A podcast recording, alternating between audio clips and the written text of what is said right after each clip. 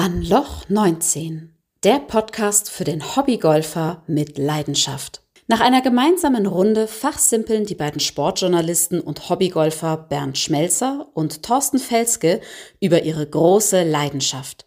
Frei nach dem Motto Tigerline muss nicht sein.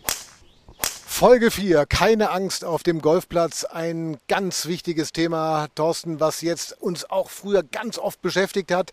Wann bin ich das erste Mal auf der Runde, alleine, mit Freunden, mit Fremden? Wann spiele ich mal das erste Turnier? Wie ist bei dir die erste Runde gelaufen, gleich nach der Platzreife? Also wir haben ja über viel über die Platzreife, über das Training schon gesprochen und dann bist du auf dem Platz, hast deine erste Runde gespielt. Du warst unglaublich aufgeregt, oder? Sagen wir so, ich habe erst mit einem Freund gespielt immer, mit der nach zehn Jahren wieder angefangen hatte. Wir waren erst auf dem gleichen Niveau gewesen, da waren wir auf dem Anfängerplatz, das ging alles. Aber dann geht man auf die 18-Loch-Runde oder erstmal 9-Loch-Runde und da sind ja aber Vierer-Flights, da kann man sich ja eintragen und da hat man immer darauf geachtet, meldet sich noch einer dazu. Was ist dann? Um Gottes Willen, den kenne ich nicht. Und das ist, glaube ich, das größte Problem.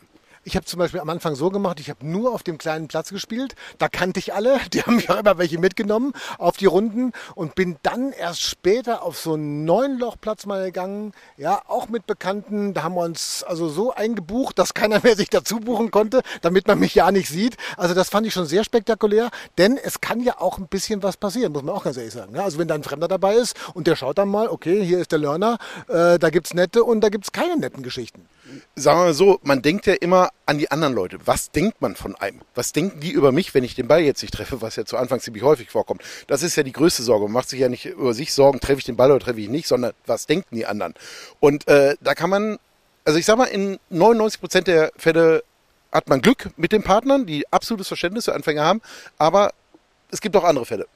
Ich habe nämlich zum Beispiel erlebt, dass die Leute sehr rücksichtsvoll gewesen sind, dass die Leute einfach gesagt haben, gut, der ist noch nicht so weit, da schauen wir mal. Die helfen dir auch beim Ballsuchen, was ja ziemlich, ziemlich häufig der Fall ist. Und habe es eigentlich ganz selten erlebt, muss ich ganz ehrlich sagen, am Anfang, dass mal einer gesagt hat, okay, also du hättest dich hier noch nicht eintragen müssen, du hättest dich mal lieber eintragen müssen in die Bedienungsliste in der Kneipe, weil für einen Platz bist du noch nicht so weit. Ja? Hast du ein Negativbeispiel gehabt? Ich hatte auch ein Negativbeispiel, das war mit meiner Freundin. Sie hatte gerade angefangen, war total nervös gewesen. Es hatten sich zwei dazu gebucht gehabt und es war irgendwie schon eine komische Stimmung gewesen. Und dann hatte sie sich am Ball ihr Ball, muss man sagen, lag weiter vorne, ist sie hingegangen, weil sie die anderen Bälle gar nicht beachtet hat, wahrscheinlich weil sie nervös war. Und gerade beim Ausholen schreit der andere auf einmal vor. Und sie völlig verrückt dreht sich um, was ist nur los? Es heißt heute Ready Golf, es kann also der spielen, der als erstes fertig ist. Aber ihn hat es genervt, dass sie vorgegangen ist und schreit vor und hat damit das ganze Spiel kaputt gemacht. Und es kam ja keine Stimmung mehr auf. Also die Stimmung war am Boden gewesen danach, weil gehört sich einfach nicht. Aber warum hat er vorgeschrien? Einfach nur, weil er sauer war, dass sie weiter nach vorne gegangen ist. Er kannte wohl Ready Golf nicht und er hatte schon die ganze Zeit eine komische Miene gezogen, dass meine Freundin nicht so toll gespielt hatte, weil sie gerade die Platzreife gemacht hatte. Erstaunlich, gell? Denn der Damenabschlag ist in der Regel weiter vor als der Herrenabschlag. Also das weiß man ja selbst als Anfänger. Es war jetzt nicht nach dem Abschlag, sondern es war auf dem Platz gewesen dann, äh, dass sie weiter geschlagen hat als er. Vielleicht war er auch darüber sauer gewesen, keine Ahnung. Aber wie gesagt, einmal erlebt, sonst nie wieder, sonst echt nur gute Erfahrungen gemacht. Ähm, bis das erste Turnier kam. War jetzt keine schlechte Erfahrung, aber da ist mir auch das Herz in die Hose gerutscht. Das heißt im Endeffekt, du bist zu dem ersten Turnier gegangen, ja, mit einem hohen Handicap logischerweise und hast dann Angst gehabt? Äh, was heißt so? Ich war noch bei 54, ich hatte gerade angefangen. Wir wurden als Journalisten eingeladen für ein ja, Medienturnier. Äh, da habe ich extra vorher noch angerufen, ob ich als Anfänger da mitspielen kann. Die sagten überhaupt gar kein Problem, da werden mehrere Anfänger dabei sein. Und dann kamen wir dahin, auf einmal stand da Deutsche Journalistenmeisterschaft. Und da war ich überhaupt nicht drauf vorbereitet. Da war ich froh, dass ich nicht eingeladen war, aber ich bin ohnehin eher selten zu solchen Turnieren eingeladen. Muss ich sagen, hallo, warum wirst du eigentlich eingeladen und ich nicht? Und mit wem hast du dann gespielt? Mit Bernhard Langer oder? Äh, damals, äh, Flo Bauer war es, den man von Sky kennt. Ich kannte ihn damals nicht. Ich war absoluter Anfänger im Golf, äh, kannte mich in der Branche überhaupt nicht aus. Du kennst Flo Bauer nicht? Damals nicht, heute schon. Heute sind wir auch äh, ein wenig befreundet. Aber damals war das alles äh, Neuland für mich und ich hatte auch lange überlegt, ob ich das Turnier nicht wieder absage. Aber hat mich lange überredet, dass ich teilnehme. Aber nicht wegen Flo Bauer, sondern wegen deiner Qualitäten. Und jetzt mittlerweile habt ihr euch wieder getroffen und äh, dann hat er eine ganz nette Geschichte erzählt, der Flo. Bei ihm ging es, glaube ich, nämlich ganz anders. Also erstmal muss ich mich, glaube ich, nachträglich in aller Form entschuldigen, dass ich äh, zu deinem schlimmsten Erlebnis beigetragen habe. Ähm, ich fand das eigentlich total super. Ähm, ich, also ich verstehe natürlich, wenn jemand, der die Kugel noch nicht so gut trifft, Angst hat oder sich irgendwie tierisch nervös macht, wenn er mit einem guten Spieler zusammenspielt. Aber ich kann nur aus meiner Perspektive sprechen. Äh, das ist sowas von unbegründet, weil je besser die Spieler werden, desto mehr wissen und verstehen sie, dass diese Sportart so unfassbar schwer ist. Die ist so krank und selbst die Besten der Welt, du siehst es ja, Tiger Woods hat eine Quote aus 100 Yards das Grün zu treffen von 80 Prozent. Also einen von fünf haut der nicht aufs Grün. Ja, wo ja jeder Handicap 12 Spieler sagen würde, das muss doch möglich sein, aus 100 Metern so ein halbes Pitching Wedge irgendwie dahin zu schubsen. Also es ist so schwer und deswegen ähm, ist mein Gefühl immer, ich finde es toll, wenn du es einfach nur genießt. Scheißegal, wie der Score ist. Aber ich spiele so gerne eine Runde äh, mit Leuten, die gut drauf sind, die nicht verbissen sind, die das einfach genießen, weil dieses Sport zu betreiben, finde ich, ist ein Riesenprivileg und deswegen tiefenentspannt. Also ich könnte nicht entspannter sein, egal äh, wie gut oder schlecht er oder sie ist. Ja, ich weiß, das Erste, was du mir dann gesagt hast, wo ich da ankam, also nach dem Hallo, wir kannten uns damals überhaupt ja. nicht, war auch relativ neu hier in München gewesen. Äh, du, wir haben nachgerechnet, wir kommen dreimal im Clubhaus vorbei, da gehen wir Bier holen, bist du dabei? Ja. Also da war für mich erstmal so eine gewisse Lockerheit an ja, da, wo ich dachte, oh, okay, die Jungs sind gut drauf. Ist es so ein Ding für dich, um die Leute locker zu machen dann auch? Nee, das, also ich habe das große Glück oder manchmal ist es auch mein, mein großes Laster, dass ich mich nicht verstellen kann. Ich bin äh, völlig bekloppt, ich habe ganz tiefen Pfeil im Kopf stecken, aber ich bin immer so. Ich bin zu Hause so, ich bin in der Arbeit so, ich bin in Interviews mit den, mit den Spielern so. Ähm, Nee, ich, ich bin so. Und aber natürlich ist es locker. Das war ja damals deklariert als deutsche Meisterschaften und ähm, ich glaube mich zu erinnern, dass ich den Pokal davon noch zu Hause stehen habe. Ähm, also mehr Glück als Verstand. Aber das ist ja kein Turnier, wo du verbissen hingehst, wo du sagst, jeder Schlag zählt oder so. Das, das sind dann, das sind dann Sachen, wo, wo ähm, Lockerheit, glaube ich, gut ist. Also ich saufe jetzt auch nicht auf jeder Golfrunde, um Gottes Willen, das soll nicht falsch rüberkommen. Aber ja, natürlich ist es ein Mittel, mit lockeren Sprüchen und mit ein bisschen was, äh, äh, ja, weiß ich nicht, ein bisschen was Humor, den, den Menschen auch die Angst zu nehmen. So, der Flo hat also sehr entspannt genommen, muss man sagen. Der hat dich eigentlich gar nicht so, äh, so schlecht eingeschätzt, wie es bei dir am Anfang sich angefühlt hat. Äh, absolut. Für mich war der Tag, also der begann schon beschissen. Ich muss sagen, ich stand am richtigen Loch. Es war Kanonenstart. Er ist ein Loch zu weit gegangen. Ich wurde zum ersten Mal mit dem Marschall auf ein Auto äh, zum nächsten Loch gebracht. Die beiden hatten schon abgeschlagen. Dann kam ein Abschlag, der ging rechts ins Gebüsch rein. Und ich habe, glaube ich, die die Leute standen 100 Meter weg und ich habe vier Schläge gebraucht, bis ich erstmal bei ihnen war. Und da war für mich der Tag schon gelaufen gewesen. Das kann ich mir vorstellen. Und irgendwo im Gebüsch hast du dann den Floh gefunden, oder?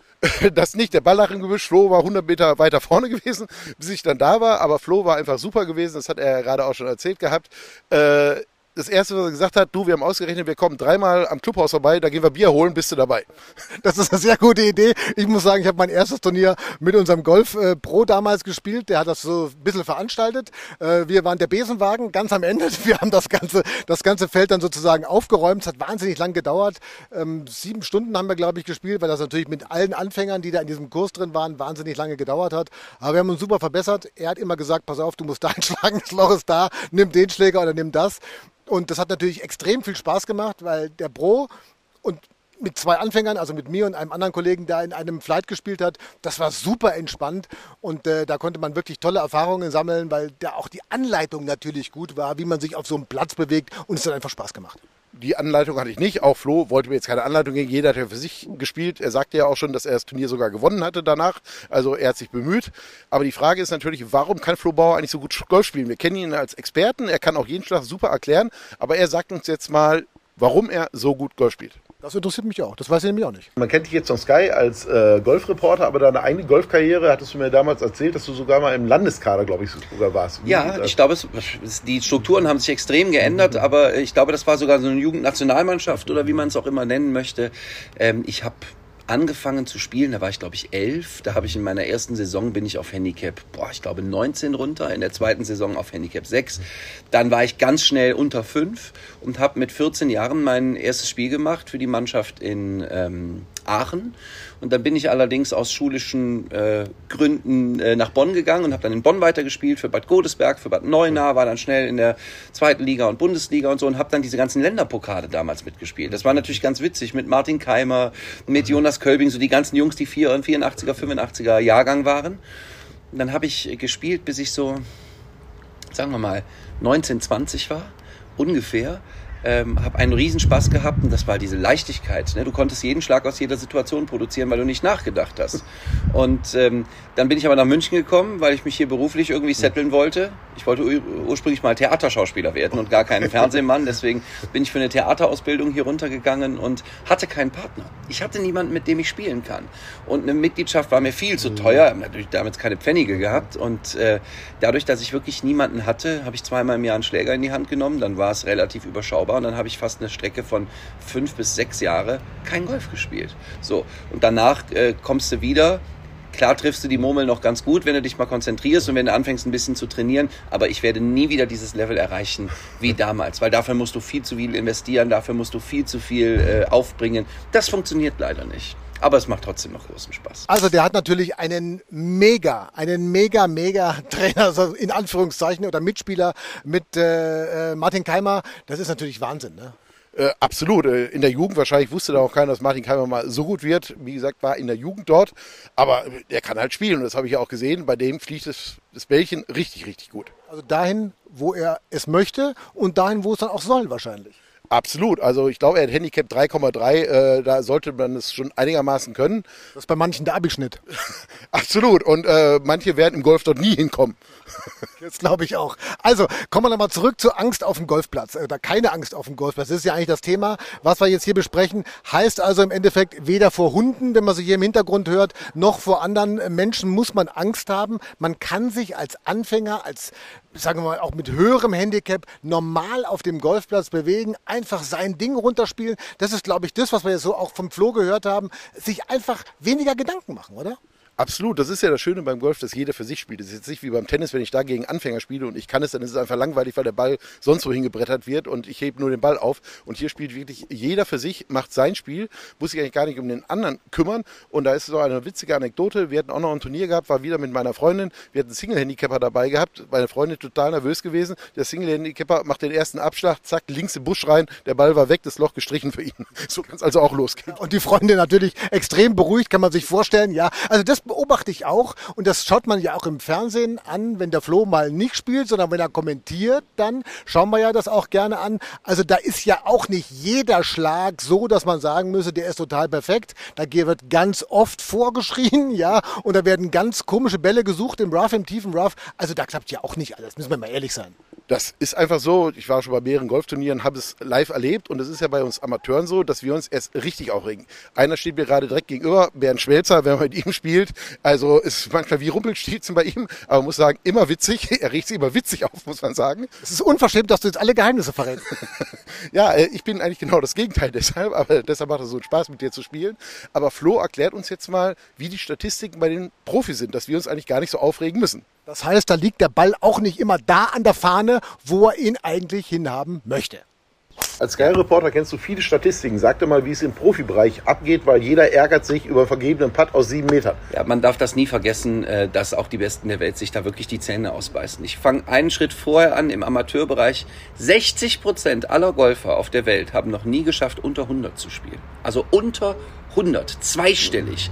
100 ist einfach mal kurz 24 über Paar, 28 über Paar, entschuldige bitte, ähm, haben 60 Prozent nicht geschafft, runterzuspielen. 2 Prozent haben es geschafft, unter 80 zu spielen. 0,1 Prozent schafft es, unter 70 zu spielen. Das ist krank. Und wenn du die Statistik nimmst, der beste Spieler auf der Tour, ich glaube, es ist die European Tour gewesen oder DP World Tour, der beste Spieler aus 150 Yards über eine ganze Saison, liegt 6,75 Meter am Stock.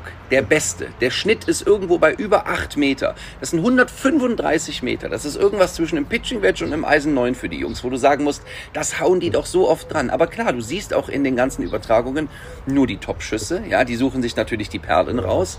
Aber auch die verzweifeln daran. Und ich, das finde ich, ähm, immer wieder wichtig zu betonen, der Sport ist viel zu schwer, um ihn beherrschbar zu machen. Es hat einer geschafft, das war Tiger Woods und der ja auch nicht. Da hast du ja auch Runden, wo der 20 Mal einen Schläger schmeißt und spielt trotzdem fünf unter. Weil die Jungs halt ums Grün extrem gut sind und die deutlich mehr Putts stopfen und einfach dieses Kurzspiel drauf haben. Aber ähm, es ist so, so, so schwer. Und deswegen kann ich auch immer nur appellieren, wenn du im Fernsehen einen Ball siehst, der aus 160 Metern mit einem siebener Eisen 5, 6, 7 Meter an Stock geht, musst du sagen, guter Schlag. Und nicht, oh, das ist aber jetzt zu wenig aus der Situation. Weil stell dich doch mal hin, stell doch jeden der Welt dahin, lass ihn 20 Bälle hauen. Wie viele gehen denn wirklich 5 Meter ran?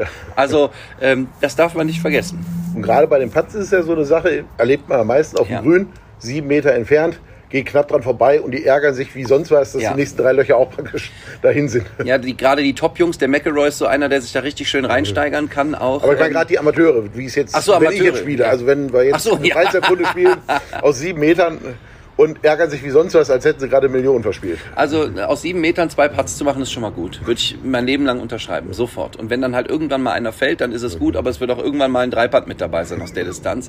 Ähm, hatte ich gestern selber noch, es war auf der 18, es war All Square in meinem Match mit Noah Podelko und ich wollte unbedingt Birdie an der 18 spielen, liegt vielleicht, weiß nicht, fünf Meter hinterm Pin.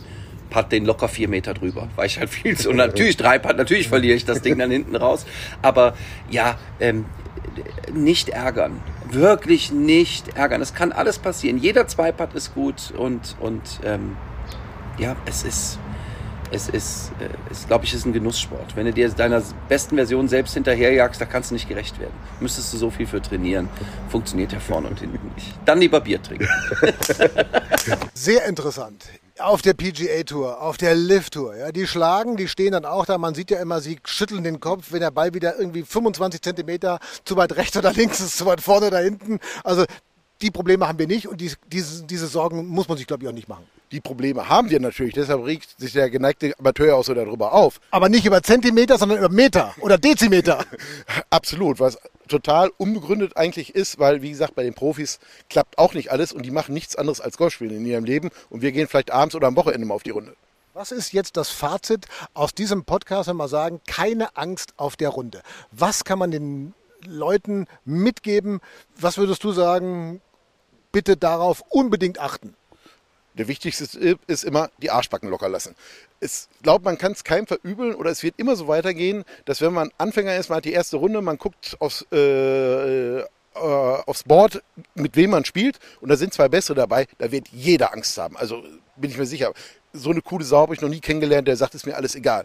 Äh, aber es ist unbegründet. Wie gesagt, man merkt nachher auf der äh, Runde nach zwei, drei Löchern kommen normale Gespräche an. Da geht es gar nicht darum, ob man Golf spielen kann oder nicht, sondern das Wichtigste ist, dass es eine nette Runde ist. Das ist auch mein Motto, muss ich auch ganz ehrlich sagen. Ich rede lieber, die Spiele, ja, das habe ich schon ein paar Mal gemerkt. Ja, da bin ich in den Gesprächen bin ich besser. Aber egal, äh, das werde ich mir mal als Klingelton von dir mitnehmen, Arschbacken zusammenkneifen äh, kneifen und äh, dann einfach locker und entspannt sein. Nein, also da muss man, äh, glaube ich, wirklich für sich selber das ausmachen, sich selber nicht zu wichtig nehmen vielleicht, ja, und nicht zu der denken, okay, ich muss einem was beweisen, denn prinzipiell ist es ja so, eigentlich, je schlechter man ist, umso besser ist man ja im Vergleich zu denen, die gut sind, aber einen schlechten Schlag machen. War das zu kompliziert jetzt?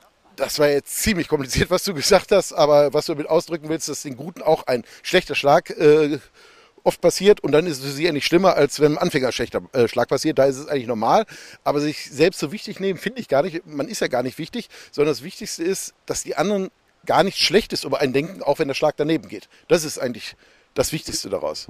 Genau. Und das nehmen wir mit und haben für die nächste Folge auch schon wieder was vorbereitet, auch mit dem Super-Experten. Da geht es nämlich um das Thema, was ja auch eigentlich in der Öffentlichkeit viel diskutiert wird, dass Golf so teuer sei, ist es aber eigentlich nicht. Man muss halt auch so ein paar Geheimnisse kennen. Und Thorsten, du hast da ganz schön was ausgegraben, gell? Aber nicht zu viel verraten. Absolut. Wie gesagt, Golf ist äh, vielleicht preiswerter, als man denkt, aber man muss auch sagen, es ist kein billiger Sport. Aber wir wollen, wie gesagt, vor der Folge 5 nicht so viel verraten. Schön, dass ihr dabei wart. Hat Spaß gemacht wieder. Hoffe euch auch. Schreibt uns per WhatsApp auch eine Sprachnachricht.